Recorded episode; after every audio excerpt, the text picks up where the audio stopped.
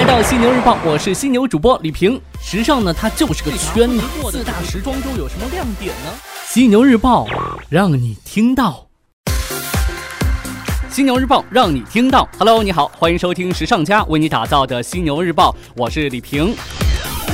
圣诞节那天呢，咱们犀牛日报推出了一期特别节目《一生相伴》，有很多听众留言说被暖到了，被感动到了。当然，也有来砸场的听众留言对我说：“难得犀牛主播你有这么暖声的一面呐！”我必须纠正一下这位听众的话，什么叫做难得呀？犀牛主播我一直很暖声的呀。哇，係唔係呀？有冇搞錯啊？你喺節目中一直都好盞鬼，好幼稚，好得戚噶喎！停停停停停，说什么呢？不搭理刚才那个拆台的，我们继续来看到今天的节目内容。先来说一说咱们牛气冲天的中国消费者怎么牛了呢？根据德国媒体最新统计啊，今年全球奢侈品行业总销售额增长百分之五，达到一点二万亿欧元，创历史新纪录。其中呢，三分之一来自于中国消费者的贡献。你说牛不牛啊？不过呢，中国消费者也越来越多的在本地购买名牌，刺激中国内地销售额同比大涨百分之十五，达到两百亿欧元。美国市场与阿拉伯国家则。表现低迷，其中呢，奢侈品业务最大的支柱是豪华车的销售，其全球销售额同比增长百分之六，达到四千八百九十亿欧元。服装、皮具、化妆品和首饰等个人奢侈品业务则增长百分之五，达到两千六百二十亿欧元。与此同时呢，越来越多的奢侈品牌开始拥抱电商。那今年呢，奢侈品电商渠道销售额占到总销售额的三分之一。消费这边的话，来看到化妆品企业产品不合格的消息。日前，国家食药监总局发布的关于二十三批次面膜类化妆品不合格的通告显示，抽检的面膜类化妆品是三千七百二十七批次，抽样检验项目合格样品三千七百零四批次，不合格样品是二十三批次。那根据这个通报显示啊，经生产企业所在地食品药品监管部门现场核查，并经生产企业确认，广州荣煌化妆品有。有限公司、广州丝芙兰化妆品有限公司、广州韩悦生物科技有限公司等十几家化妆品有限公司的面膜是不合格的。其中呢，广州丝芙兰化妆品有限公司生产的蚕丝精华、亲肤面膜等相关批次产品为假冒产品。所以，如果您在购买这个化妆品的时候呢，看到这家公司生产的一些产品，您得上点心了。零售这一块的话，我们来关注到日本零售巨头永旺集团。永旺集团近期表示呢，未来三年计划投资四十四亿美元，用于拓展线上零售领域。据了解呢，为确保集团的长期发展，永旺集团花费近一年半时间制定新的战略。本次投资金额约为集团此前线上投资预算的一点五倍。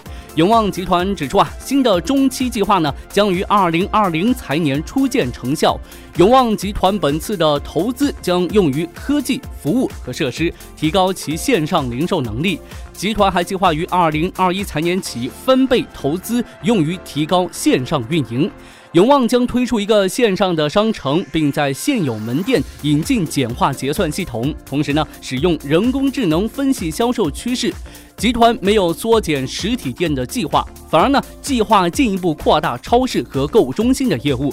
永旺还计划开设推出建筑面积约三千平方米的新型超市，面积远低于集团传统综合商店的一点五万平方米，而普通超市的占地面积约为五百至两千平方米。咱们再来说一说这个年度模特，由权威模特网站 Model.com 组织设计师、造型师、摄影师等业界专业人士和读者评选得出的2017年度模特大奖，已于日前公布。英国女模特 Edward Bow 和法国男模保罗·哈莫林分别被业内人士评为年度男女模特。美国90后模特 Bella Hadid 和同为90后的美国男模卡梅伦·达拉斯则被读者评为年度男女模特。最后来关注到 Vans 在加州的新总部，创立于一九六六年的 Vans，前不久呢正式启用了它位于品牌发源地加州城县的新总部大楼。新总部大楼占地约一点七万平方米，总部办公大楼整体呈品牌标志性的黑色，围绕着开放的中央庭院展开。